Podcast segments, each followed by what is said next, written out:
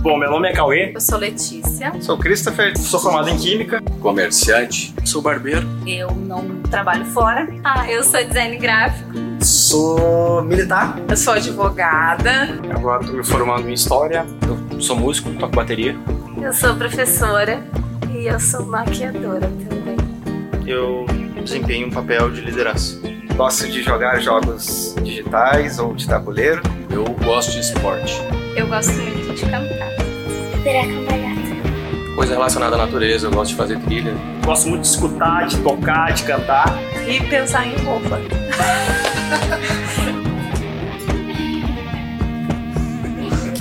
Gosto de viagens, cara.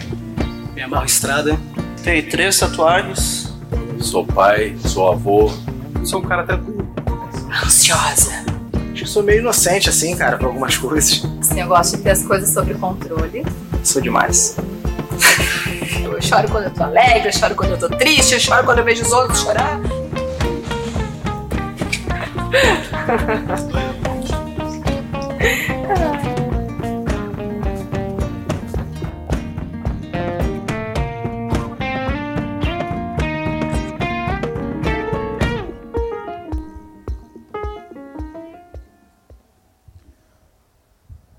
Bom dia, Vintage. Como é que os irmãos estão? Felizes? Bom, meu nome é Jackson, sou um dos pastores aqui dessa igreja. Para quem está visitando a gente pela primeira vez, e nós estamos em uma série pregando o Evangelho aqui no, no, na carta de Paulo aos Efésios. Eu gostaria muito nesse momento, vou falar para vocês um pouquinho sobre oração. Eu gostaria muito de vocês que a gente começasse esse sermão orando. Feche seus olhos, vamos orar um pouquinho. Senhor, nós te agradecemos pela tua palavra, nós te agradecemos pelo Evangelho, nós te agradecemos por Jesus ter vindo até nós, nos chamado ao arrependimento e doado sua vida na cruz do Calvário em nosso lugar. Nós te agradecemos pelo teu Espírito que nos dá dons, nos dá dons espirituais para prosseguirmos na missão. Nós te agradecemos, Senhor, porque o Senhor levantou ao terceiro dia dos mortos e hoje, acima da nossa vontade, o Senhor nos congrega aqui como uma igreja. Te agradecemos por tudo que o Senhor tem feito na nossa comunidade aqui, no meio dos nossos irmãos. Por tudo, eu te agradeço, Senhor, por cada líder que tem aberto mão da sua vida e de coisas muito importantes da sua casa para que tua obra avance. Eu te agradeço por cada homem que está aqui, que faz sacrifícios brutais para que essa igreja e outras igrejas sejam plantadas. Eu te agradeço por cada irmão que está participando agora da catequese, com o coração ansioso pelo batismo. Eu te agradeço pela Páscoa que vem vindo, Senhor. Muito, muito, muito obrigado por tudo que tua bondosa mão tem feito em nosso meio. Fica conosco, que ao expormos o Evangelho, o teu poder se manifeste aqui no nosso meio, transformando nossas trevas em luz, para a glória do Pai, no nome do Filho e no poder do Espírito Santo. Amém. Bom, gente, vocês estiveram semana passada com o pastor Rodrigo, eu creio que foi uma bênção para vocês. Enquanto vocês estavam aqui, felizes, cantando a Jesus, eu estava com a minha esposa e ela estava expelindo um bebezinho de 3 quilos e alguma coisa. Foi uma loucura. Sim, é, expelir, é, a palavra é essa mesmo, botou para fora. Foi uma loucura, gente. Eu vou dizer uma coisa para as irmãs aqui, que Deus abençoe vocês.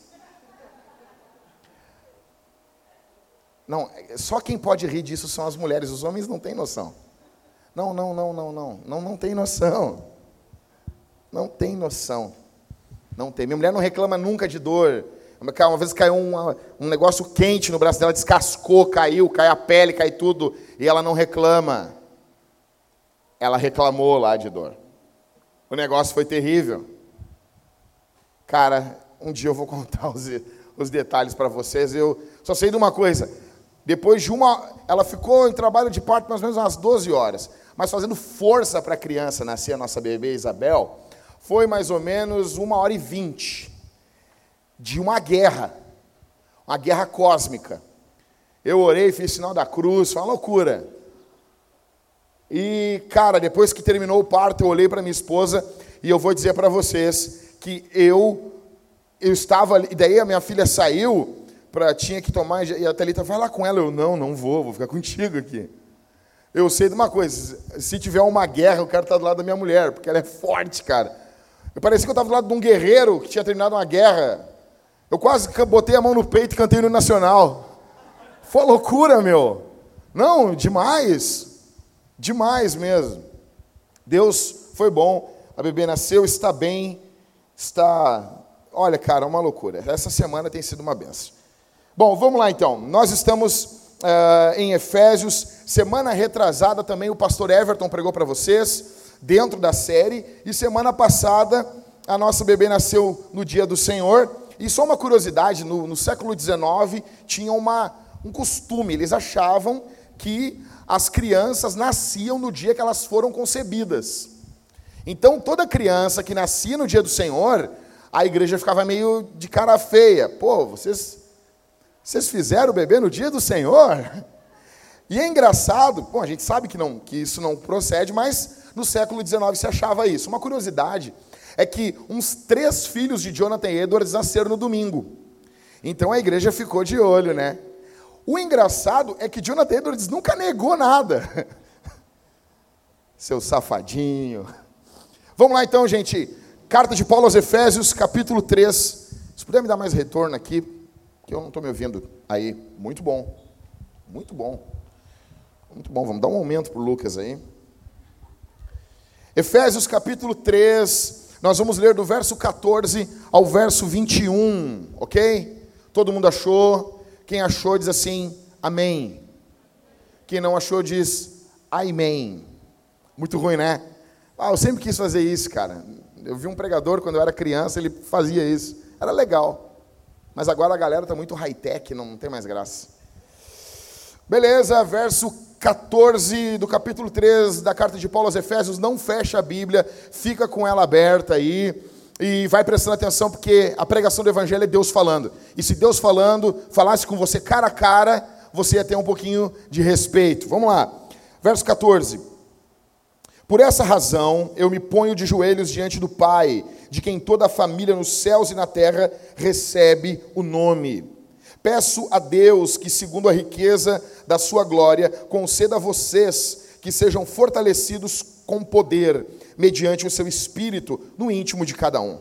E assim, pela fé, que Cristo habite no coração de vocês, estando vocês enraizados e alicerçados em amor isso para que, com todos os santos, vocês possam compreender qual é a largura, o comprimento e a altura e a profundidade, e conhecer o amor de Cristo, que excede todo entendimento, para que vocês fiquem cheios de toda a plenitude de Deus. Verso 20. Ora, aquele que é poderoso para fazer infinitamente mais do que tudo o que pedimos ou pensamos, conforme o seu poder que opera em nós, a Ele seja a glória na igreja e em Cristo Jesus por todas as gerações, para todos sempre. Amém. Bom, gente, o que, que Paulo está fazendo aqui no capítulo 3 da carta dele aos Efésios? Hoje é o sermão de número 9, com o tema aqui, Eu Sou Ouvido, o nome do sermão. O que, que Paulo está fazendo aqui no capítulo 3? Está orando. Então eu já entendo uma coisa: tem gente que tem problema com, com oração. Sabia que você pode escrever sua oração como uma carta? Você tem problema de dobrar o joelho às vezes e orar falando? Você sabia que você pode escrever uma oração? É o que Paulo está fazendo aqui. Paulo está registrando sua oração. Por quê? Pessoas que amam a igreja oram por ela. Já, já começa aqui. Na introduçãozinha, um pé nos peitos. Quem ama a igreja, ora por ela. Mas eu amo, pastor. Tu ora pela igreja? Não ora, então tu não ama. Acabou, sobe as letras, acabou o filme. Quem ama a igreja, ora pela igreja. Mas pastor, fim. Ah, fim, fim, acabou. Paulo está orando pela igreja porque ele ama ela. E ele, como pastor, fundador dessa igreja, ele deveria orar por ela. Ele tinha o dever de orar por ela. Nota uma coisa: Paulo não está num bom dia. Ele não tem o ófos do café da manhã, ele não tem ovos mexidos, ele não tem um suco do Zafari. Ele não está num bom dia, ele não tem um panetone gostoso do Zafari por 9,90. Não tem. Ele está preso, sujo, doente. Só que o que ele está fazendo? Ele está orando pela igreja. Não há desculpa na sua e na minha vida para não orarmos. Ah, nasceu minha, família, minha filha essa semana. Aí é que eu tenho que orar, negão. Aí é que eu tenho que orar. Aí que eu tenho que ler a Bíblia. Ah, não, não aí, aí que eu tenho que me agarrar. Qual foi a primeira coisa que, ah, meu Deus, como ele é santo. Ah, acho que eu sou um pouco. a primeira coisa, cara, cara, quando eu vejo assim da minha esposa ali, quando a primeira coisa, quando me, a, minha filha nasceu, pum, já largaram em cima da, da, a médica já largou em cima da talita. Aí, hoje em dia, agora eles já não lavam mais a criança, porque é errado, e beleza, enrolaram a minha filha e pega pai, assim. Primeira coisa que eu peguei minha filha no braço, primeira coisa que eu fiz, não falei com ela, falei com Deus. Eu disse, Deus, o que acontece? Agora tem que criar, né? Saiu, agora tem que criar. Eu pensei assim, hum, mínimo uns 18 anos aí eu vou ter de, de, de tensão. Então eu peguei a primeira coisa que tu faz quando tu tem um, um, um mini caos na tua vida. O que tu faz? Tu ora. Peguei minha filha e já orei. Senhor, me ajuda a criar essa bichinha aqui. Senhor, eu te entrego essa guria nas tuas mãos, para missão, ela é tua. Eu quero ver um dia ela pegando avião e indo embora, servindo o Senhor em outro país, pregando o Evangelho, sendo uma, uma freira da ordem vintagiana aí junto com a Helena. Paulo está orando. O dia dele não está bom, não está tudo perfeito, talvez ele não dormiu toda a noite. O que, que ele está fazendo? Ele está orando. Tudo em Paulo não cooperava para ele dobrar os seus joelhos. E Paulo está dizendo: por essa razão eu dobro os meus joelhos. E aqui já vai aquela galera que eu faço, eu, eu vivo uma vida de oração. Beleza? Como é que tu ora, irmã? Quando eu lavo a louça. Sabe, as mulheres gostam de dar esse migué direto, né? Não, não, não, não, não. Não tem problema. Eu creio em, enquanto lava louça, tu ora. Porque lavar louça é algo chato. Então tu está desesperado que aquilo acabe. Tu quer, tu ora. A minha questão, continua orando, lavando a louça. Eu gosto de fazer caminhadas de oração. Faça isso. Isso é bom. Mas a gente tem que ter um momento que a gente para tudo. Tem que ter um momento que a gente para tudo. Para tudo. Não tem esposa, filho, não tem cachorro, não, não. É, é Deus. Paulo está fazendo isso. Deixa eu dizer uma coisa para vocês: metade, praticamente metade da carta de Paulo aos Efésios são orações. Metade dessa carta são orações, são pedidos de orações, são relatórios de oração. Paulo ele, Paulo está prestando conta pelo que ele orou. Deixa eu explicar para vocês. Eu orei por isso, isso, isso, isso e isso. Esse o livro todo ele é ele é permeado por oração. Você tem que entender uma coisa. A grande ideia desse sermão aqui é que para uma igreja ser saudável, ela tem que ser regada em oração. Para o povo de Deus crescer com força, com vigor, ele precisa orar. E não existe, escute isso aqui, não existe, não existe, uma igreja fiel, saudável, se não tem oração. Eu sei de uma igreja aqui no interior do estado, eu não vou falar o nome para não arranjar inimigo, mas sabe aquelas fofocas de pastor que o cara fala no púlpito assim? Tipo, é o que eu vou fazer agora. Uma igreja interior do estado, os caras tinham uma reunião de oração. Um pastorzinho, um jovenzinho dinâmico, assumiu a igreja. O que, que ele fez? Ele tirou a, a, a reunião de oração e colocou aulas sobre os reformadores. Nossa, que bonito. Se a gente quer ter uma aula com os reformadores, a gente deveria orar. Tu pega as Institutas de João Calvino, um dos maiores capítulos não é sobre predestinação. E todo mundo, o Calvino está de saco cheio. No, no, no, início do comentário de Salmos, ele chuta o balde. Ele, ele, cara, Calvino ele não falava muito dele. É até difícil de saber como é que era a vida dele, porque ele falava muito da Bíblia. Não é que nem Lutero, que qualquer peido que ocorresse na casa dele, ele estava falando. Calvino é um cara da escritura, mas no começo do comentário de Salmos, ele chuta o balde. Estão me acusando de ser um cara determinista apenas porque eu creio na predestinação. Não! E quando você pega as Institutas, a principal obra de Calvino, o, o maior capítulo é sobre oração. Quando você vai ler Lutero, há um destaque imenso para a oração. Quando você vai ler sobre, eh, sobre o, a, o trabalho de Zwinglio, vai ter um trabalho, um, uma extensão imensa sobre oração. Quando você vai ler Spurgeon, na minha opinião, o maior de todos, você vai ler o quê? Ele falando que ele queria orar. Enquanto ele pregava, na parte de baixo, no porão do tabernáculo metropolitano, tinham irmãs que oravam por ele. Isso não é coisa de neopentecostal. Isso é coisa de quem crê na Escritura. Nós precisamos orar. Muitos de nós estamos frios porque não oramos. Você abandonou o quarto de oração. Você abandonou o período de oração. E você acha que você amadureceu. Não, você não amadureceu, você está morto. Você morreu. Você não tem mais vigor, você não ora mais. Tem prazer, tem tesão para tudo na vida, menos por orar. Olhe para mim aqui, gente. Olha aqui para mim. Deixa as pessoas entrando lá. Olhe para mim. Olhe para mim aqui. Paulo está orando pela igreja. Deixa eu dizer uma coisa para os irmãos aqui. Os líderes dessa igreja estão orando por você.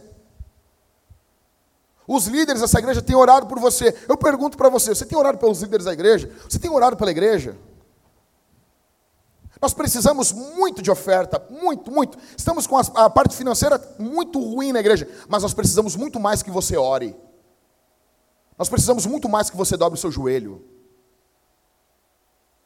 Nós temos muito mais necessidade para sermos uma igreja bíblica que você ore.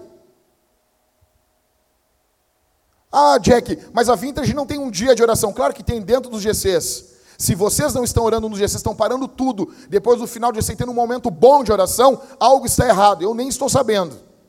Por favor, me fale. Fale para o pastor Rodrigo. Nós precisamos orar. É o que Paulo está falando aqui. Vamos lá. Então vamos dar uma descompactada nesse texto aqui. Cara, eu preciso de mais retorno. Não sei se estava dando era um pouquinho de microfonia, né? Em primeiro lugar, no verso 14, o que fica claro aqui é que a oração, grava aí, anota aí bonitinho. A oração é pessoal. Verso 14. Por essa razão, eu me ponho de joelhos. Por essa razão, eu me ponho de joelhos. Cara, não quero saber se o teu marido é crente, eu quero saber se você ora, minha irmã. Não quero saber se o teu pai é crente. Ah, meu pai é. Quero saber se você é crente. Se você ora. A oração, em primeiro lugar, é pessoal. Paulo está dizendo: por essa razão eu me ponho de joelhos. Você pode orar deitado se você estiver doente. Você pode orar de joelhos, você pode orar de pé, você pode orar sentado. Atos 2, quando o Espírito Santo vem sobre a igreja, eles estão sentados. Você pode orar de joelhos, porque joelhos é rendição. Olha aqui, o nosso corpo, ele tem um, uma forma cultica. Por isso que eu fico louco quando eu chego no culto, ninguém levanta as mãos. Por quê? Porque como, como que você adora? Não, eu adoro a Deus com o coração. Então você seria um coração gigante, parecendo um, um chambinho. Por que, que você não é um coração? Não, mas eu adoro a Deus cantando. Por que, que tu não é uma boca gigante, parecendo o bocão da Royal? A boca da Alma Chips. Por quê?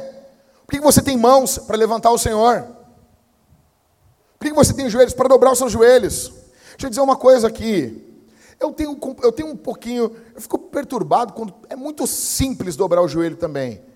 Mas eu também acho muito estranho quando ninguém dobra o joelho. Será?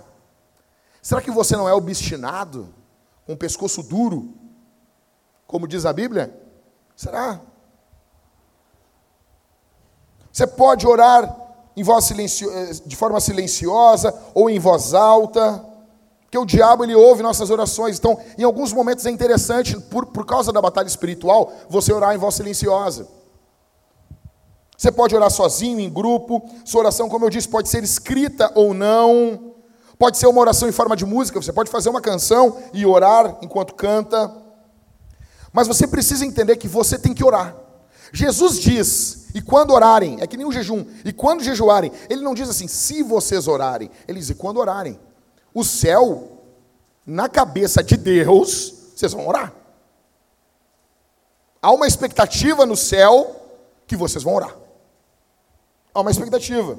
E Deus sempre vai responder você. Ou dizendo não, ou dizendo sim, ou dizendo espera, mais, mais tarde a gente resolve isso. Pastor, a oração move a mão de Deus? Sim e não. Sim e não. A oração não move a mão de Deus. Primeiro, porque Deus não é coagido a nada. Deus não é um Deus pagão que eu tenho que bater o tambor para cair a chuva, sabe?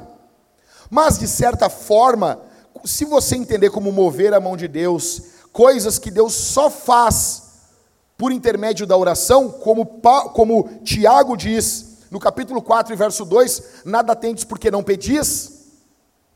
Se você entender isso, sim, daí a oração move a mão de Deus, porque Deus responde graciosamente. Porque existem coisas que Deus só faz se o seu povo orar. E isso é o grande problema. Muitos se tornaram hipercalvinistas. O calvinismo é lindo, é uma benção. Mas nós não temos lugar aqui nessa igreja para hipercalvinismo. O calvinismo bíblico, ele pega e empurra as pessoas para o evangelismo. Quando uma igreja para de evangelizar, para de orar, ela se tornou hipercalvinista. Spurgeon combateu isso direto. Ele tem um livro contra o hipercalvinismo.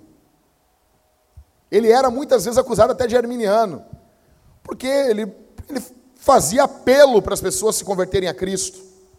Eu sei que isso hoje é terrível. A oração, ela é uma arma. Gente, a oração é uma arma contra a murmuração. Você quer murmurar, você quer reclamar, você quer falar mal. A oração é uma arma contra o azedume, contra a fofoca. Não é, você não vai fingir que está tudo bem. Como é que está a tua vida? Está tudo bem. Está tudo só vitória, pastor. É só glória. Eu acordo de manhã, tem um anjo saindo do banheiro, espreguiçando. Bom dia. Não. Não. É ser honesto com Deus. Gente, tu lê o livro de Salmos, o salmista não diz assim, está tudo bem. Não. Está uma droga. Dobra o joelho e diz: está uma porcaria, Deus. Isso aqui está horrível. Isso aqui está horrível.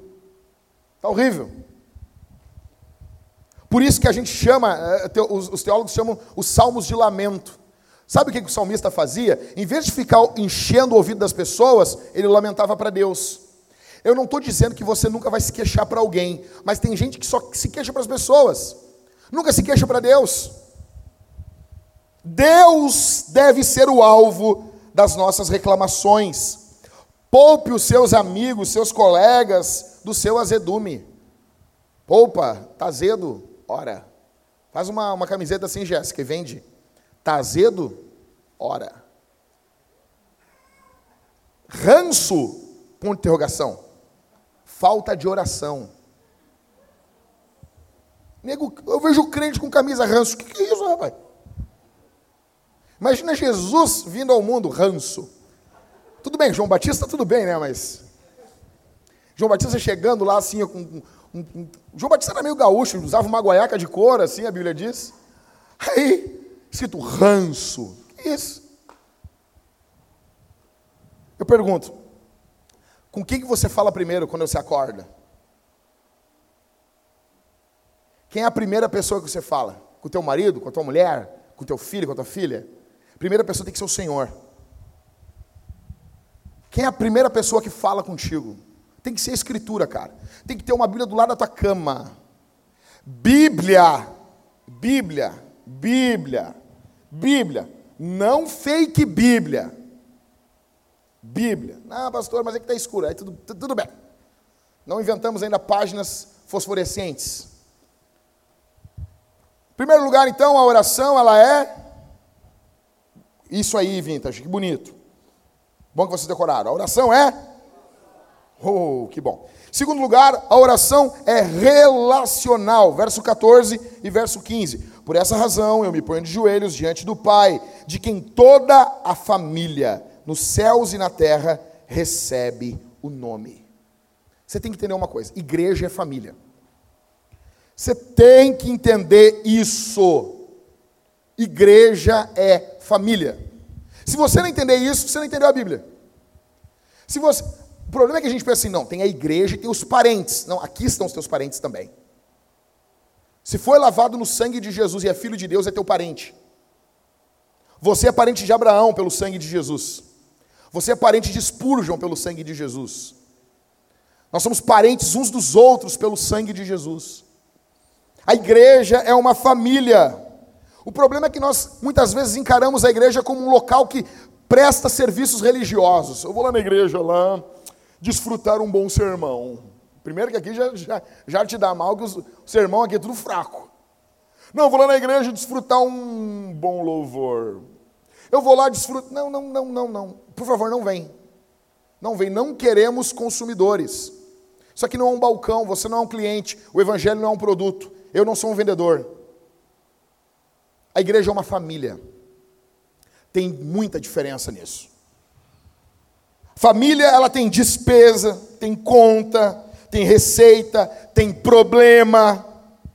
Ela pode, em algum momento, ter um lado comercial? Pode, mas ela não tem clientes, ela não tem consumidores críticos, ela não tem pessoas que sabotam ela, não tem. A igreja é uma família. Eu pergunto, você ora pela nossa família? Você vê a igreja como uma família?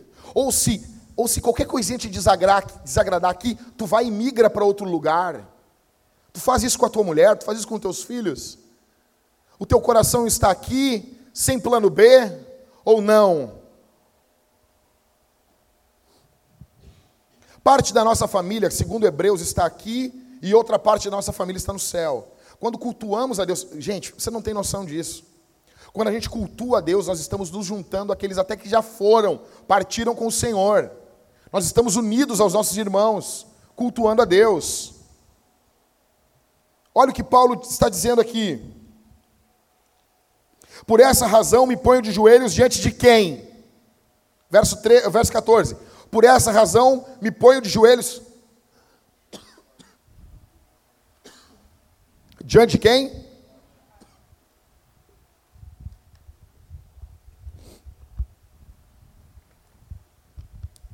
Eu nunca entendi isso.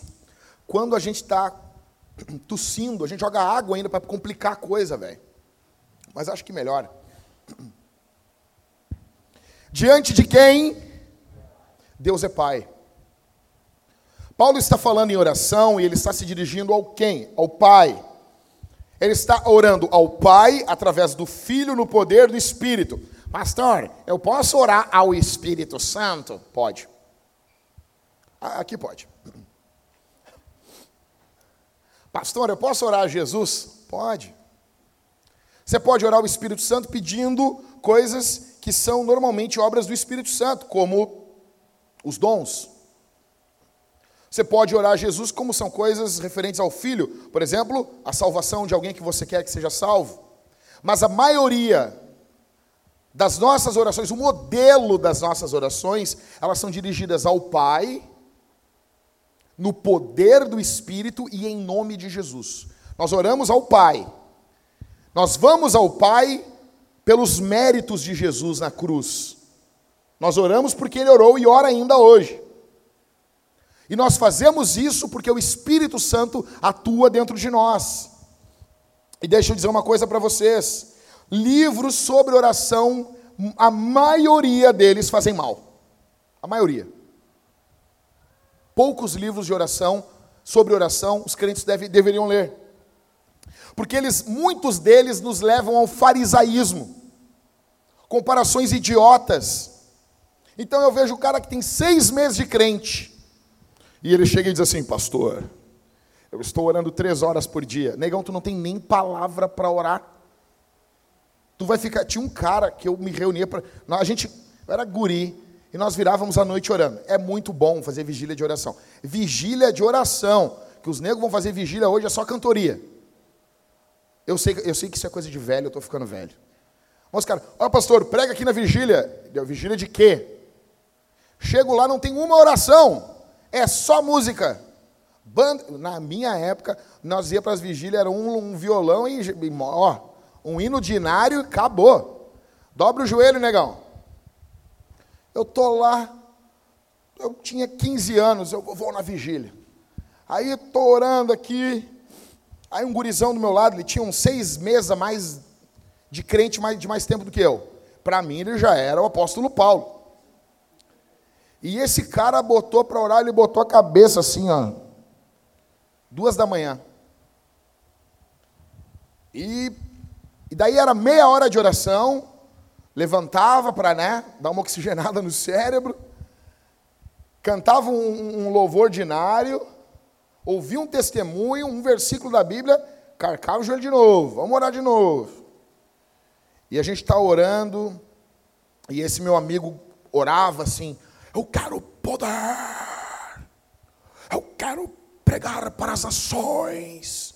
E ele orava, e eu, e eu cada vez, quanto mais ele orava assim, mais eu me encolhia do lado dele. Eu dizia, Deus, tem misericórdia de mim. E ele orando ali. Aí teve uma hora que ele parou. Eu disse, pá, tá louco. Foi arrebatado. Tá na sala do trono. E daí começaram a, a cantar, a gente ficou de pé, eu olhei para o lado, o cara assim, ó. Eu, mas na hora eu disse, cara, que comunhão, que poder. Todos nós aqui só cantando, réis mortais.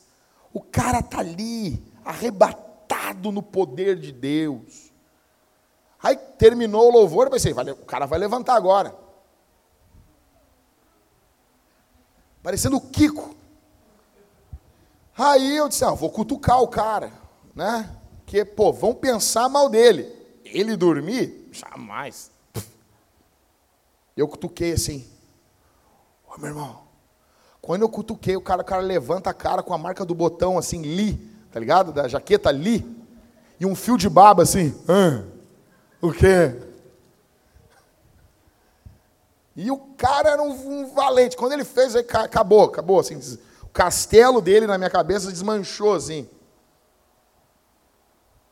O problema nosso é que tem gente. E daí nós, nós se reuníamos para orar e nós ficávamos comparando o tempo de oração. Tinha um amigo meu que ele ficava oito horas falando Santo Aleluia, Santo Aleluia, Santo Aleluia. Santo... Cara, teve uma hora que eu estava orando com ele assim: Deus, eu só posso ter endemoniado que eu quero dar um soco na cara desse cara, meu.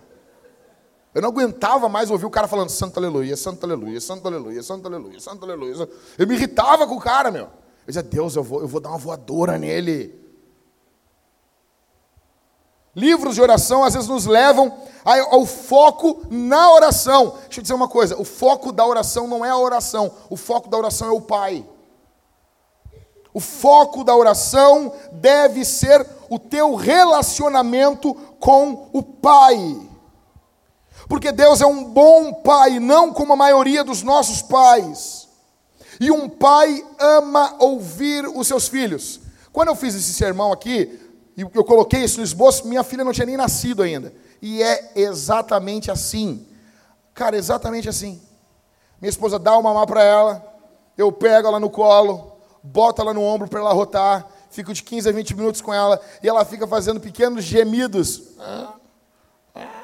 Ela não nem arrotar rota. Eu falei para a médica assim, mas ela não arrota, mas fica tranquilo. É, é para o leite descer. É uma, é uma dama, velho. Botei aqui assim, e eu boto e eu fico, minha filha, fico aqui orando com ela. Cara, é, é, um, é um, um som muito baixinho, mas eu amo ouvir aquilo ali, velho. Ela, ela mal sabe falar. Sabe, é, só, só faz grunhidos.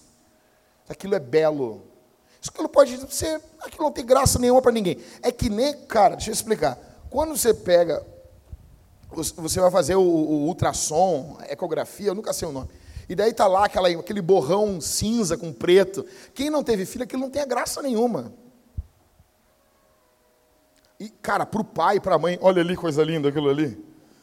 Nossa, essa guria vai ser demais. A guria, nossa.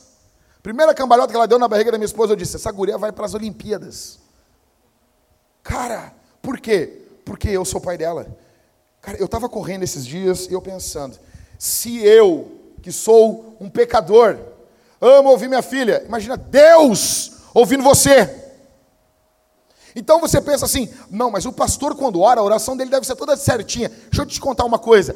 Deixa eu contar uma coisa que nem o Darren Patrick contou isso para a igreja dele. Oração de pastor é organizada no púlpito. Em casa, a minha oração é toda bagunçada quando eu oro sozinho. É toda bagunçada. Eu tento organizar mentalmente a minha oração, começando com louvor, faz, sabe, bonitinho? Mas quando eu vejo, eu já baguncei toda a oração. Eu estou orando pelo dedo do Elvis e daqui a pouco eu estou orando pela flatulência de um outro irmão pelo avanço de missões na Nigéria. É assim, é assim. E eu pensando assim, Deus, a minha oração na tua presença, eu sou extremamente pobre orando. São palavras repetitivas, às vezes, é sempre as mesmas coisas. É como se eu fosse uma criança balbuciando no ouvido de Deus. Só que Deus tem prazer em ouvir você. Por quê? Porque Ele é teu pai. Porque Ele é teu pai. Você não tem que se focar muitas vezes na tua performance na oração. O teu foco tem que ser em Deus. E eu me lembro de estar meditando nisso enquanto eu corria, e em dado momento eu comecei a chorar, a chorar. E eu só dizia isso: Deus, eu te amo. Pai, eu te amo. Eu te amo, eu te amo, eu te amo. Porque o meu foco não deve ser a oração, o meu foco tem que ser o Pai. Eu pergunto, você, você sente coragem, você é encorajado a orar quando descobre que é um relacionamento ou não? Ou você gostaria muito de expressar aqui o teu tempo de oração e mostrar como que você é bom em orando?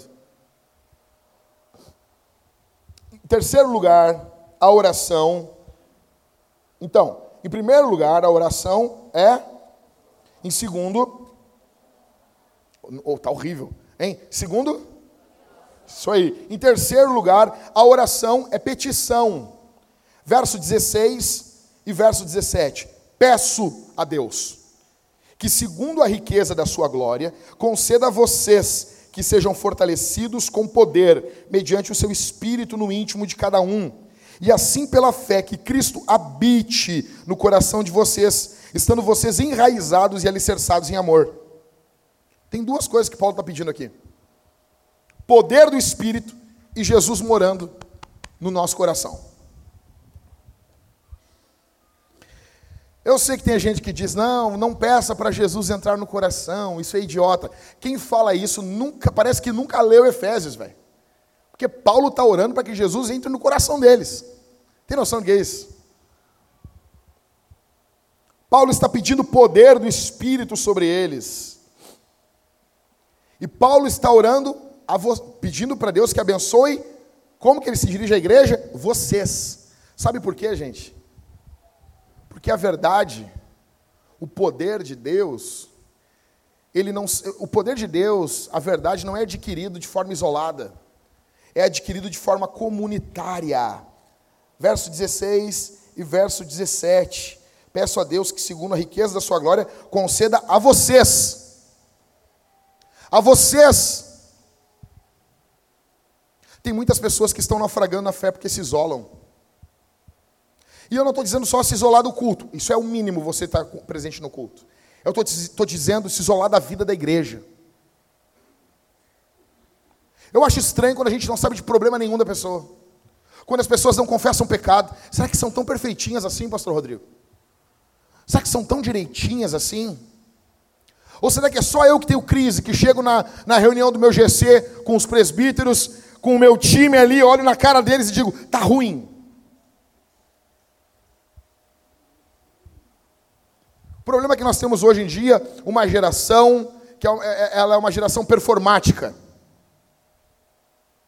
Só que Paulo está nos mostrando aqui que a oração, ela precisa ser conectada no íntimo da comunidade. Ela tem que ser pedida. Dr. Carson fala que Paulo está pedindo uma morada permanente de Jesus em nosso coração. Gente, quantos aqui querem uma reforma na sua casa? Ah, pastor, queria uma reforma lá. Por exemplo, conheci o Maicon. Demorou cinco anos para o Maicon botar um negócio. Toda vez que eu ia na casa do Maicon, uma mulher do Maicon, ah, Jackson, conhece um, um homem aí que que instala uma pia no banheiro. Era um terror.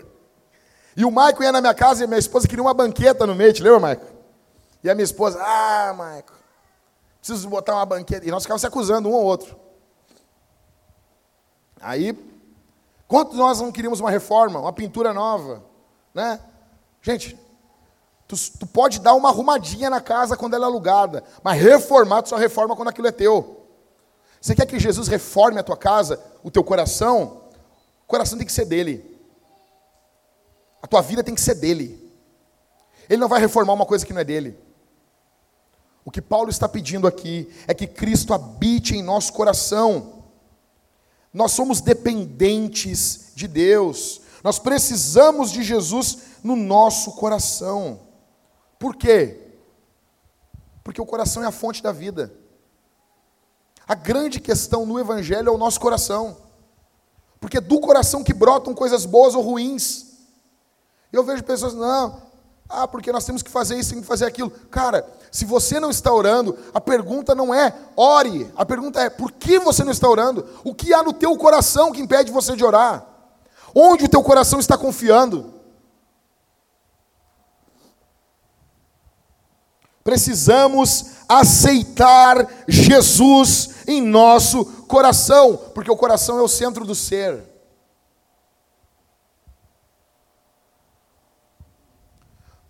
Eu gostaria muito que você hoje, quando nós estivéssemos encerrando o sermão, que você orasse, orasse, pedindo para Deus mostrar o que precisa mudar na sua vida. Peça assim, Senhor, me mostra o que, tem que mudar na minha vida. Me mostra. Em quarto, oração é anseio verso 17 ao verso 19. E assim pela fé, continua, vai lendo comigo aí, cabeção. E assim pela fé, que Cristo habite no coração de vocês, estando vocês enraizados e alicerçados em amor. Verso 18. Isso para que, com todos os santos, vocês possam compreender qual é a largura, o comprimento, a altura e a profundidade, e conhecer o amor de Cristo, que excede todo entendimento, para que vocês fiquem cheios de toda a plenitude de Deus. Paulo está pedindo coisas muito grandes aqui. Esse termo aqui, para que vocês possam compreender qual é a largura, o comprimento do amor de Deus, é o, o termo grego vem de, uma, vem de uma palavra grega que quer dizer que vocês possam agarrar que vocês possam tomar posse, que vocês possam se apossar, que vocês possam experimentar. Escute isso. A vida cristã não é só conhecimento intelectual. A vida cristã precisa também ser experimental. Não é menos do que conhecimento teológico. Você tem que conhecer teologicamente. Mas não é só conhecimento teológico. Você tem que experimentar aquilo que você conhece. O que Paulo está dizendo é isso. Que isso que vocês estão compreendendo, entendendo, vocês possam agarrar. Quantos querem tomar posse disso aqui? Amém? Amém ou não amém? Amém? gente chata, eu quero distância de gente, de sabe, assim, ah, tomar posse, sim, é tomar posse. O termo no grego é esse. O problema é que a gente vê muito debate de internet de gente que não conhece teologia. Tomar posse é algo bíblico, dependendo do que tu toma posse é. Depende do quê? Vai tomar posse de bênçãos materiais, materiais, em algum momento até pode sim, mas não a vida toda. O que Paulo está falando aqui? Que é uma compreensão experimental, há um anseio. Escute isso, oração é anseio, porque há um anseio que não se contenta com menos do que experimentar. Deixa eu dizer uma coisa, legal. Quando tu está noivo da tua mulher, fala a verdade para mim. Tu não quer experimentar a bênção do casamento? Sabe? Mulher reclamando, né? Tu quer experimentar. Ah, não, já conheço, conheço a minha esposa, conheço o intelecto da minha noiva. Se nega. Os caras chegam para mim. Não, pastor, eu, eu não sinto nada. Hum, cuidado. Foge, vaza. Foge, varoa. Isso é perigo, é cilada, Bino. Cara, o reino de Deus é a mesma coisa. Cara, o apóstolo Pedro diz na sua primeira carta que nós temos um anseio de ver o rosto de Jesus. Não é só, cara, eu amo a Bíblia. Bíblia, eu amo você. Eu amo a Bíblia. Mas a Bíblia não encerra o meu anseio. Não encerra a minha busca. Eu só terei sossego no dia da volta de Jesus, quando eu olhar o rosto de Jesus, como o apóstolo Paulo disse em 1 Coríntios capítulo 13.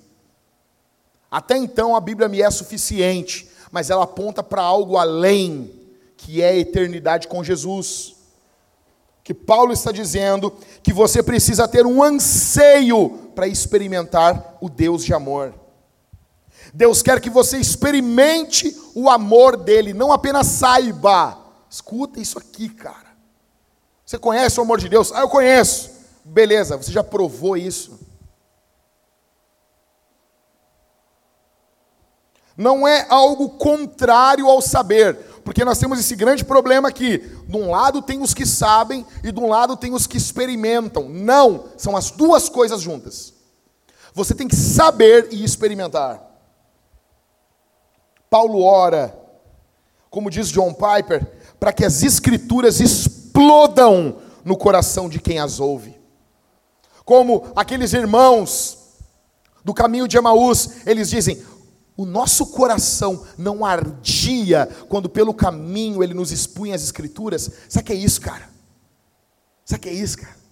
Eu não consigo entender quando nós estamos expondo a Escritura, cantando a Jesus, participando do sacramento e as pessoas estão como mortas, não, não, não, não casa, não casa, não fecha. Existe explosão do Espírito dentro do teu coração quando a Escritura é falada. Quando um simples salmo é lido, não há, pastor. Sabe qual é o problema? O problema é que você não está incomodado com isso. Não há problema quando você confessa que não há. Mas há problema quando você não pega um giz de cera, risca em teu redor, só você e Deus no quarto, e você diz: Deus, eu não saio daqui enquanto o Senhor não descer com poder sobre a minha vida, porque eu não aguento viver sem a tua presença. O problema é que a nossa geração se acostumou a viver vazia. Nós nos acostumamos com a mediocridade. Nós nos acostumamos a ser vazios do espírito. Nós nos acostumamos com um pouquinho de conhecimento teológico, sem poder prático contra o pecado, contra o império das trevas. Nós nos acostumamos em não saquear mais o inferno, nós nos acostumamos com uma vida cristã apática, medíocre, nojenta e a vida demoníaca, porque os demônios conhecem a Deus, mas não provam e não experimentam. Tiago diz isso. Os demônios também creem. Talvez você tenha uma fé igual dos demônios. Isso não é preocupante? Isso não é terrível?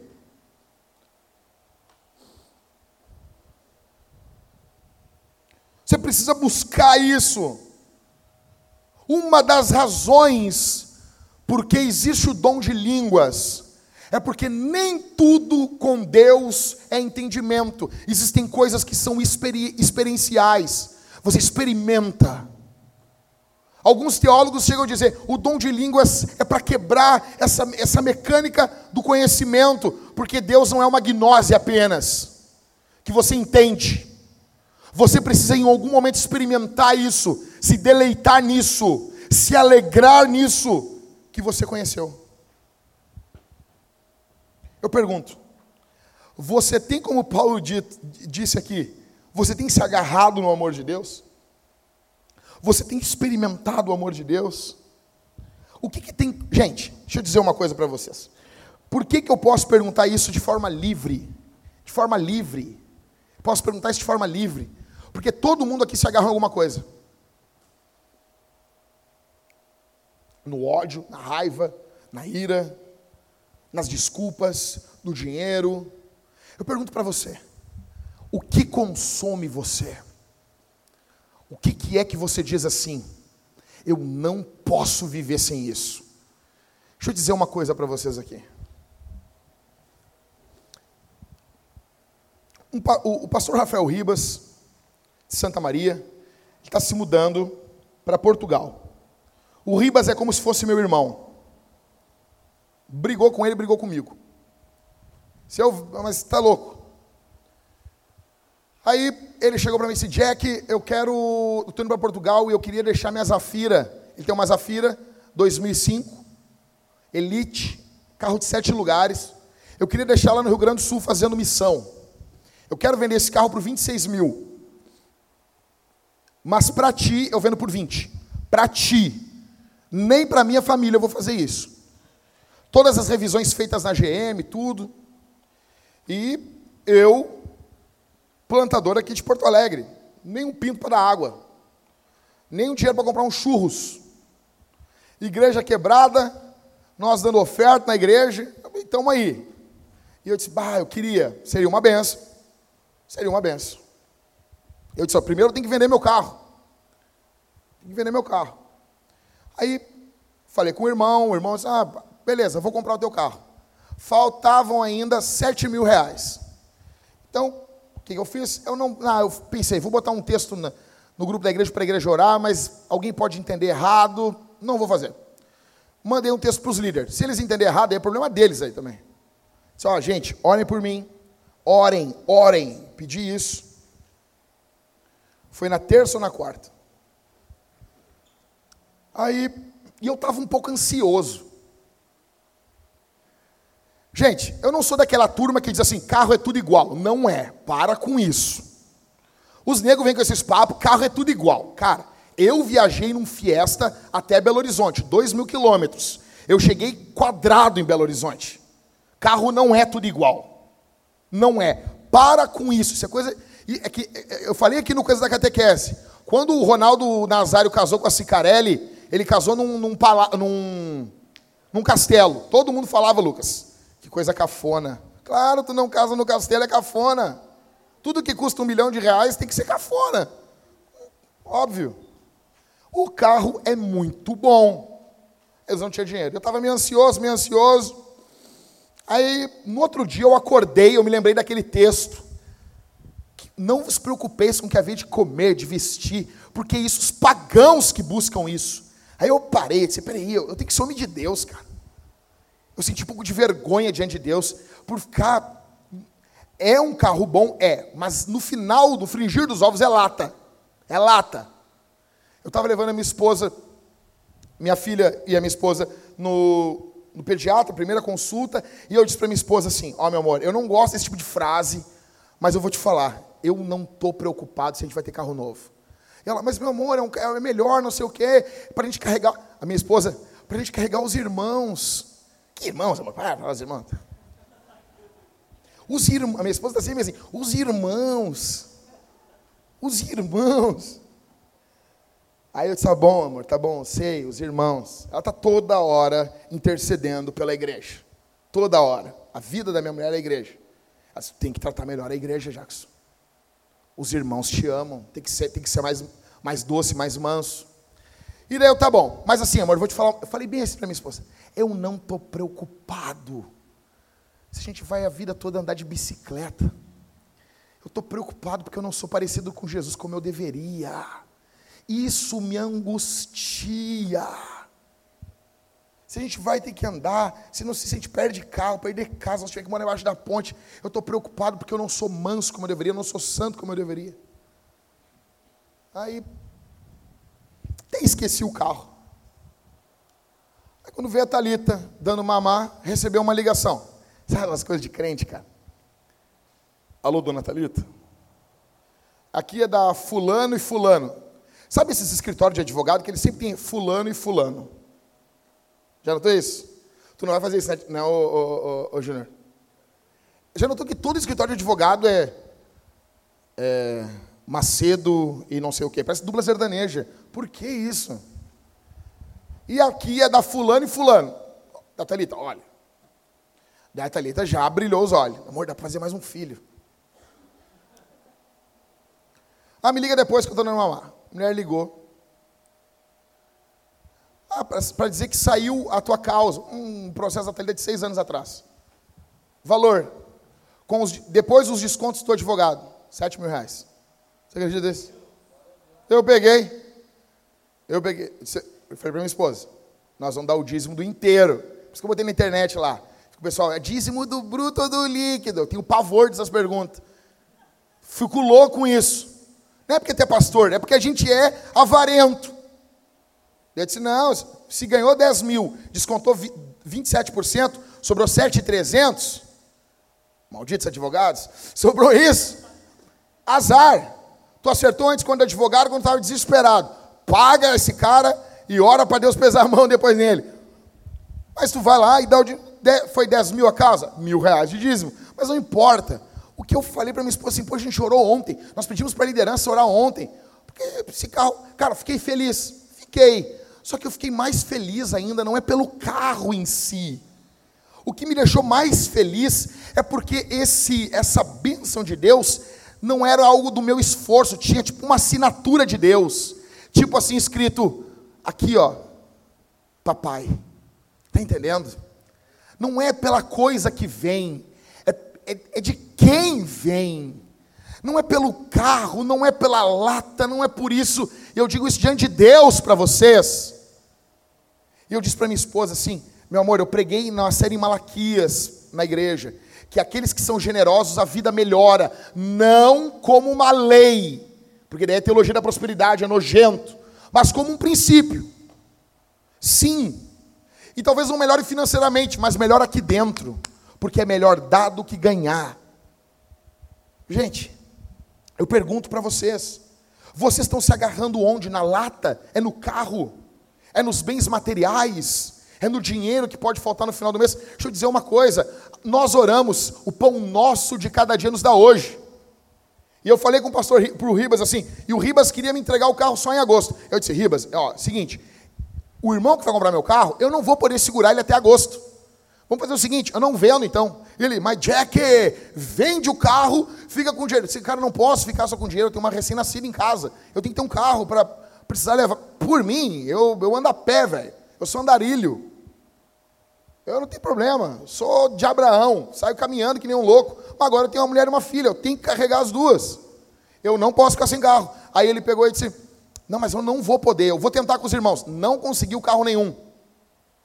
Aí quando, quando caiu esse dinheiro, nós vamos receber semana que vem, quando veio esse dinheiro, eu disse, ó, Riba, seguinte, não, eu não estava querendo comprar o teu carro. Eu não estava querendo. Eu não estava atrás desse carro. Eu estava feliz com o meu carro. Tu me ofereceu, e agora tu vai falar que vai me dar agosto? Seguinte, não quiser dar agora, não vou querer mais. E outra coisa, tu tá vendo que Deus está botando esse dinheiro na minha mão. Eu sou ferrado, plantador de igreja. Eu não tenho dinheiro. Da onde está vindo esse dinheiro? Da onde? não resiste à voz do Espírito. E ele, ô oh, Jack, tá bom. tá bom, Jack. Tá bom, tá bom. Eu falei, fala com a tua mulher, porque eu sei que sempre o problema é a mulher. Fala com a tua mulher aí, explica para ela o milagre aí e, e te vira. Aí no, depois, meia hora depois, ele, Jack, consegui um carro emprestado para ficar até agosto. Mas isso dá alegria? Dá, dá, dá alegria. Mas vou dizer assim, ó, diante de Deus, diante de Deus, até porque o carro é 2.0, bebe pra caramba. É uma Amy House. É tipo um Tim Maia, beberrão. Sabe? Tem que orar por ele. É muito álcool, é muita gasolina, bebe muito. Vai, vai, já, primeiro que já não podia, carro de pastor não pode ser assim. Porque o pastor não pode ser muito dado ao álcool. Agora, agora é o seguinte. Eu estou o tempo todo, quando isso ocorreu, eu fiquei quieto um período, pensando o que, que consome o meu coração? O que, que abre uma alegria? Olha aqui, o que, que abre um sorriso? Sabe esse sorriso assim? Espontâneo? espontâneo no rosto. Você para em algum momento assim, Jesus morreu na cruz por mim, e você mareja os olhos d'água, você fica assim, meu Deus, que coisa gloriosa isso. Ou é só o dinheiro? Se alegrar com o dinheiro não é ruim, é bom. O problema é quando é só isso. Continuando. Em quinto, oração é espera. Verso 20. Ora, aquele que é poderoso para fazer infinitamente mais do que tudo o que pedimos ou pensamos, conforme o seu poder que opera em nós.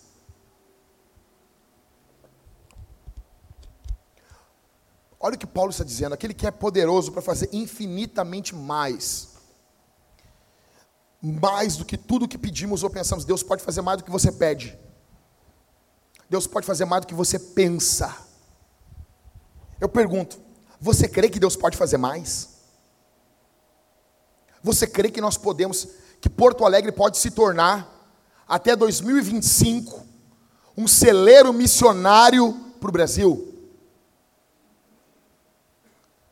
Você crê que Deus pode avivar nossas igrejas em Porto Alegre, ao ponto da Bíblia ser amada, estimada e os crentes viverem de forma missional? Você não consegue imaginar o que Deus pode fazer. Você não tem condições. Sabe qual é o nosso problema? O nosso problema, quando a gente vai orar, a gente fica pensando assim, ó. Eu vou crer se eu souber como que Deus pode fazer. Ou será que é só comigo isso? A gente fica assim, como que Deus vai fazer isso? Negão, Deus, ó, isso aqui é para tatuagem. Deus é Deus. A W. Tozer dizia que nós não teremos problemas em crer em toda a Bíblia se nós crermos no primeiro versículo. No princípio criou Deus os céus e a terra. Se você crê nisso, você sabe que Deus pode fazer tudo mais. Jesus é poderoso. O problema é que a gente fica assim: como que Deus vai fazer isso? E a gente fica quebrando a cabeça, tentando entender um decreto, uma forma que Deus vai agir, sendo que Deus é Deus. Nosso papel é pedir, é orar. Eu pergunto para você aqui, olha para mim aqui. Como é que você ora? Com fé? Com ousadia? Com confiança? Ou você ora que nem um tímido? Qual foi a última coisa grandiosa que você pediu para a fama do nome de Jesus? Qual foi a última coisa impossível pela qual você orou? Qual foi? Qual foi a última vez que você teve um anseio um clamor desesperado no coração, uma espera, um anseio por algo extremamente grandioso para a obra de Deus, para a fama do nome de Jesus. Peça coisas grandiosas, porque o teu Deus é grandioso. Deixa eu dizer uma coisa, cara. Nós temos um milhão e meio de habitantes em Porto Alegre. Meu sonho, o meu sonho, é nós termos no mínimo uma igreja com 15 mil pessoas, 1% de Porto Alegre. Oh, mas por que tão grande? Cara, só tá bom quando tiver, quando caber um milhão e meio. Só tá bom quando todas as igrejas de Porto Alegre puder comportar todos os moradores de Porto Alegre. O que, que você pede? Imagina, cara. Imagina a gente viajando daqui a, daqui a 20 anos, a gente indo para a África, começar um trabalho num país que está debaixo de perseguição, começar um, cara, um orfanato, uma igreja, uma escola. Você imagina isso? Ou a gente vai ter que ficar contando micharia todo final de mês, com um gato pingado de gente. Você não quer que, que o evangelho avance? Você imagina isso? A gente indo com um grupo de obreiros para um país na Ásia, para dar treinamento teológico para pastores. O evangelho avançando na Europa, a Europa está perdida. Escute isso. Li... Eu, de forma incrédula, o Ribas perguntou para mim, Jack, primeira, primeira pessoa que ele falou, Jack, tu acha que eu devo ir para a Europa? A primeira coisa que saiu do fundo do meu coração foi, não. Aquele lugar está morto. Depois eu pedi perdão para ele. Todo mundo pensa, ah, vai para a Europa. Você é um imbecil se você pensa isso. Eu, eu, eu, Jack, eu não quero ir.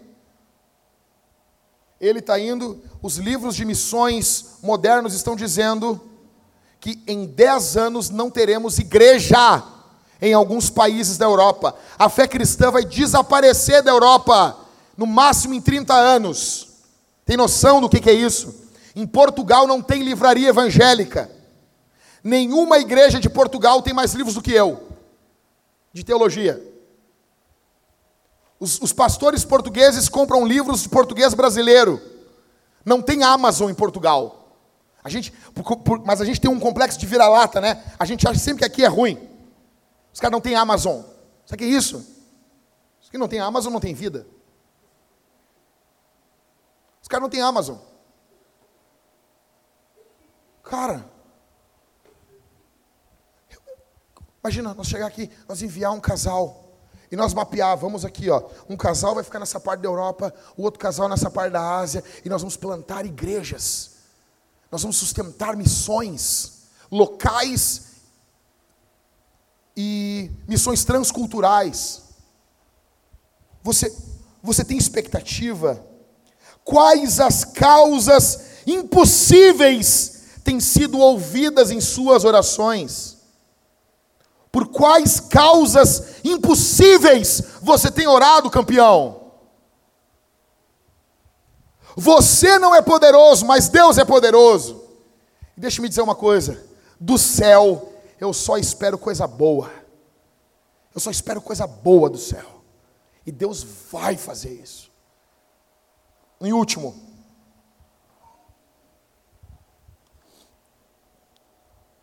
verso 21. A oração é revelação. A Ele seja a glória na igreja e em Cristo Jesus por todas as gerações, para todos sempre. Amém. Nota que Paulo começou orando focado em Deus, e ele termina a oração focado em Deus. Ele começou a oração focado na paternidade de Deus, e ele agora está encerrando a oração focado na glória de Deus. A Bíblia fala 275 vezes sobre a glória de Deus. A glória, escute isso aqui, cara. A glória de Deus é o, é o centro da Bíblia. A glória de Deus é a importância de Deus, é o brilho de Deus. Como diz o Wayne Gruden, a beleza, o esplendor, a magnificência, o peso, a proeminência, a preeminência, a luminescência, o esplendor, a majestade, a santidade, a pureza, a dignidade e a superioridade do Deus da Bíblia. É o foco da Escritura, é o fim de todas as coisas. Tudo que Deus faz, Deus faz por Sua glória. E isso é para o nosso bem. Eu pergunto, quando você ora, o que, que fica revelado? A sua glória ou a glória de Deus? A sua importância ou a importância de Deus? Qual o que, que possui glória em sua vida? O que, que possui importância em sua vida? O que, que é importante para você? Para quem ou para o que você vive? Por que, que nós estamos aqui hoje? O que, que estamos fazendo? Qual é o sentido de tudo isso? Será que é para refletirmos a glória de Deus? Será que vamos participar da ceia daqui a pouco porque estamos preocupados com a glória de Deus?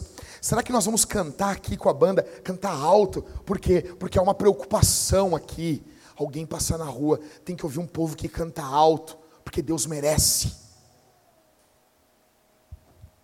Deus não é surdo, claro que não mas as nações são. E nós temos que tocar a trombeta em Sião. Como disse o profeta Joel, eu amo esse texto. Perturbem-se os moradores da terra, porque o dia do Senhor vem ardendo como fogo. A oração revela isso. Qual o fim principal do homem? Primeira pergunta do Catecismo de Westminster. John Piper, ele, ele diz que o fim principal do homem é glorificar a Deus, desfrutando dele para sempre. É a interpretação dele do Catecismo de Westminster. Agostinho diz que tudo de Deus flui do propósito da sua glória. Jonathan Edwards dizia que a finalidade de tudo nas Escrituras é a glória de Deus. Isso é, a glória de Deus é a alegria de Deus. Tim Keller diz que a palavra trindade pode ser substituída por alegria. A alegria de Deus. O gozo a vibração, o prazer do ser de Deus está em que o universo conheça a sua glória. E isso é algo bom para a criação. Nós precisamos manifestar a glória de Deus para as nações. Por isso, temos o Evangelho. Por isso, plantamos igrejas. Por isso, cantamos por isso pregamos. O mundo inteiro, gente, eu estou encerrando. O mundo inteiro é viciado em si mesmo. Estou lendo lá o livro do Ted Tripp, que o Rodrigo fala mais do Ted Tripp do que de Jesus. O Rodrigo, o Rodrigo, o próximo filho do Rodrigo vai ser Ted. Não é por causa do urso, é por causa do, do teólogo lá americano lá. Nós estamos em reunião de presbitério, de cada dez palavras o Rodrigo fala TED. 15 é TED. Parece presbiteriano falando pacto, aliança, pacto, aliança, pacto, aliança. O Rodrigo é TED tripiano. Fazer uma ordem. Então o Rodrigo vai ser TED trip, eu vou ser grudeniano e paiperiano. Cara, estou lendo o livro e o TED trip diz um negócio assim. Nós temos, a nossa geração está preocupada em criar filhos que tenham autoestima. Nós não estamos criando filhos que tenham estima pelos outros. Sabe por que isso? Porque nós não conhecemos o Deus da Bíblia. O Deus da Bíblia tem estima pelo outro. O pai ama o filho. O filho ama o pai. Tudo isso pelo Espírito. Eu pergunto: você está buscando a fama do nome de Jesus? Eu não sei se tinha aqui, cara, PowerPoint. Tinham colocado? Eu vou direto para o último, para os pedidos de oração. Coloque ali. Nós vamos orar agora, encerrando. Então, vamos colocar. Pode botar todos, por favor, Cris. Nós temos dez motivos de oração. Bata foto disso. Use seu celular aí, desgraçado.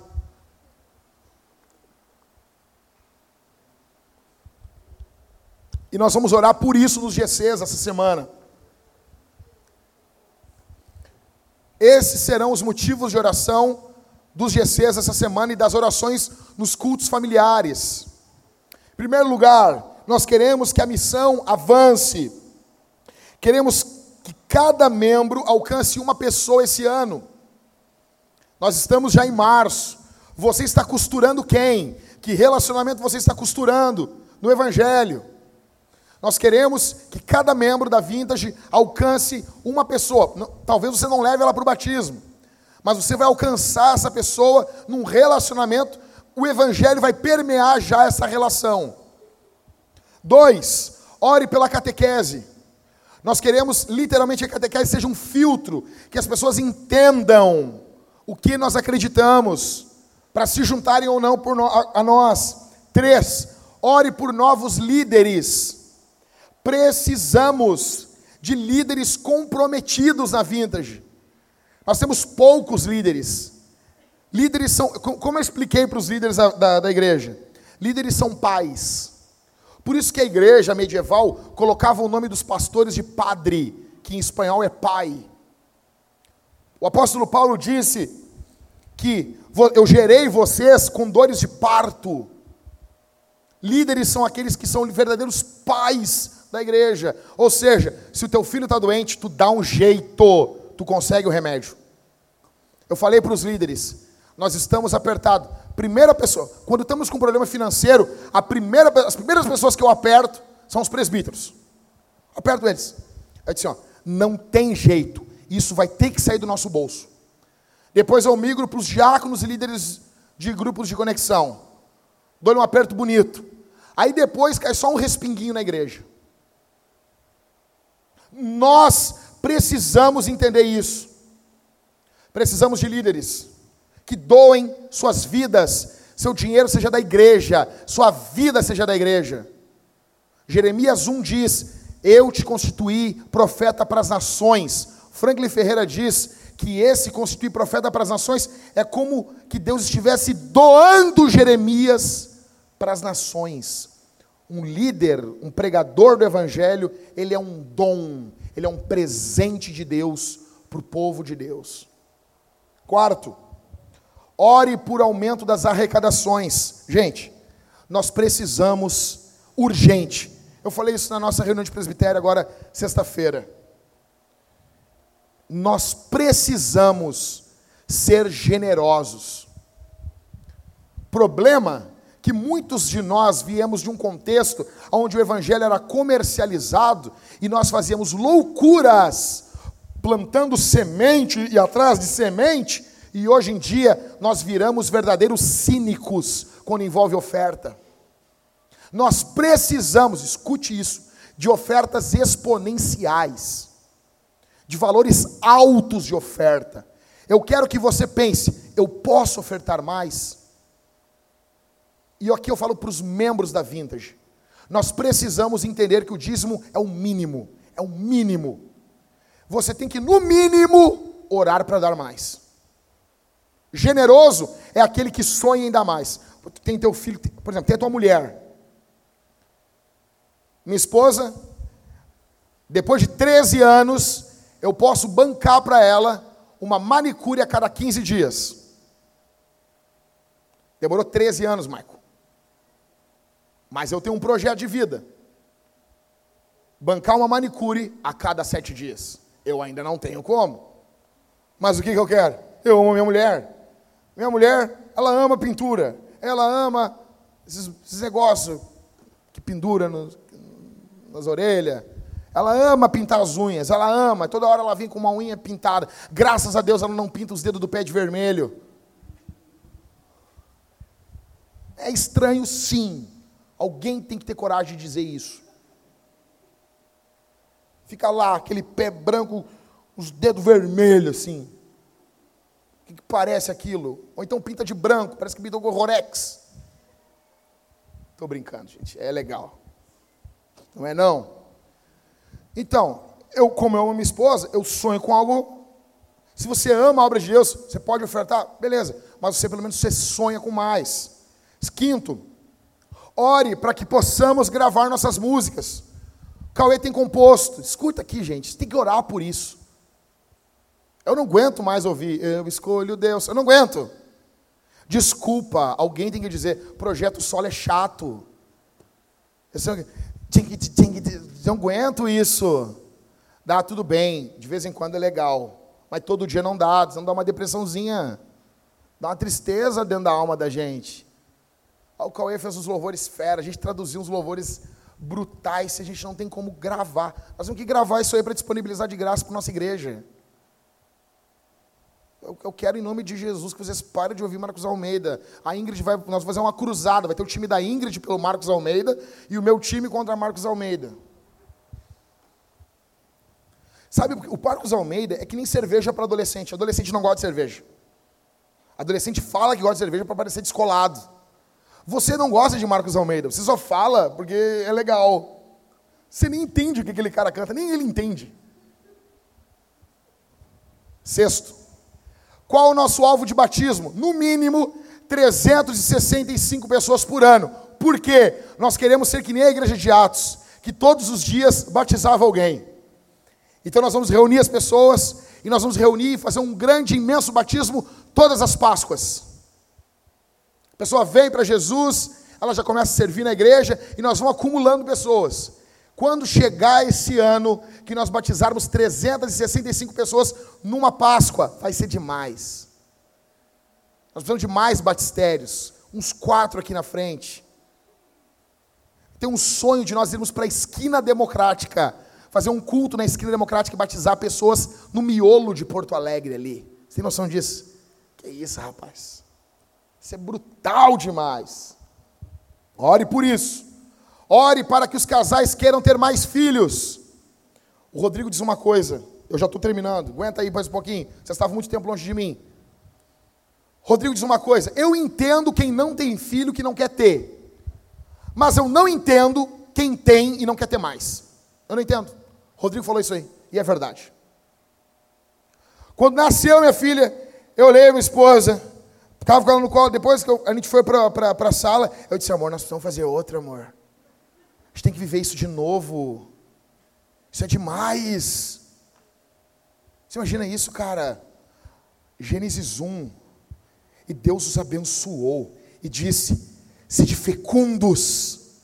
Parece que Deus chega e bota a mão no ombro do cara chorando com a filha no colo e Deus diz: É bom demais, né? Eu digo: É bom demais, Senhor. E Deus diz: Faz outro. Vive isso de novo. Precisamos. Você tem que ter coragem. Primeiro, porque primeiro filho todo mundo vai te aplaudir. Que lindo, que belo. Todo mundo vai te dar ajuda, todo mundo vai mandar alguma coisa, é presente. Segundo, as pessoas. Hum. Terceiro, que tre. Acabou. Oito. Ore para que os maridos tenham bons empregos. Nós queremos que os homens os machos. Aqui eu estou falando homem biológico. Hoje em dia tem que explicar até isso. Não é Pablo Vitar. Queremos que os homens ganhem bem, para que suas esposas, se precisarem, quiserem, possam ou trabalhar meio turno, ou ficar em casa cuidando das crianças, ensinando seus filhos, não como Amélias, mas como mulheres dignas. Orem, orem para que os homens tenham salários, salários mais altos. Nono, ore para que venham mais trabalhadores. Precisamos de mais servos, menos palpiteiros. Muito fácil vir palpiteiro, não queremos, não há vaga. Já temos muitos palpiteiros aqui. E em último, ore por um avivamento. Eu encerro dizendo para vocês que é pecado não orar. Samuel, o profeta Samuel disse: Longe de mim pecar contra o Senhor, não orando por vocês. Não orar é pecado. A boa notícia é que Jesus orou. E Jesus Cristo morreu na cruz por pessoas como você e eu que não oramos. Eu quero orar por você. Feche seus olhos. Ore. Vamos orar. Vamos orar com fé, com confiança. Você já pode eleger um desses pedidos aqui e orar. Olhe para um deles e ore. Ore, ore. Pai, obrigado pela tua palavra. Obrigado pelo teu evangelho. O Senhor é o Deus que fala conosco como o Senhor fala da forma como nós necessitamos ouvir. Eu sou um pregador extremamente limitado, mas o Senhor é ilimitado. Pega esse evangelho, Senhor, e grava, tatua no coração dos teus filhos. Que isso que falamos, que estamos aqui ouvindo, venha fazer parte da nossa vida, que nossa vida seja uma vida de oração, em nome de Jesus. Em nome de Jesus.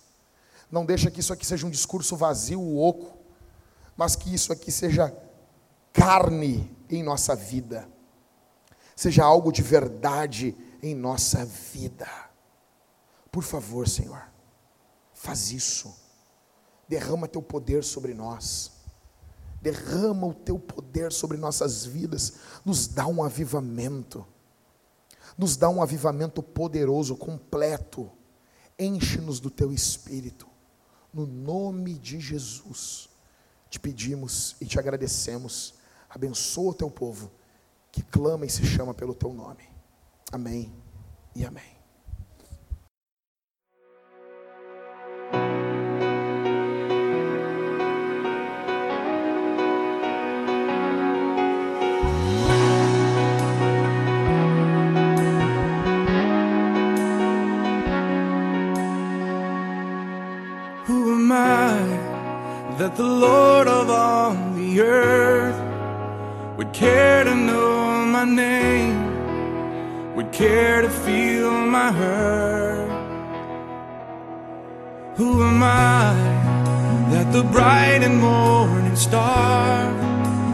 choose to light the way for my ever wandering heart.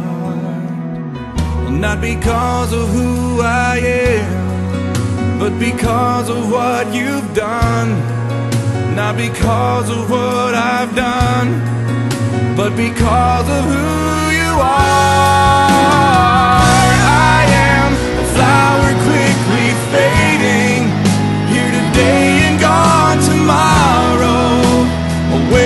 tossed in the ocean. Vapor in the wind, still you hear me when I'm calling. Lord, you catch me when I'm falling.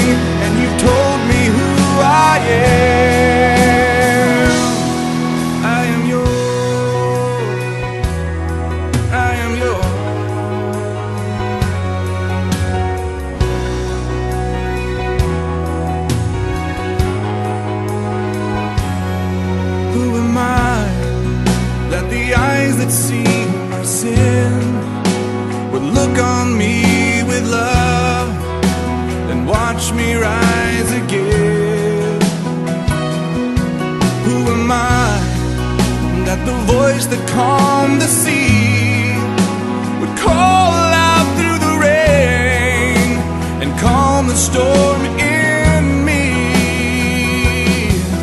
Not because of who I am, but because of what you've done. Not because of what I've done, but because of who.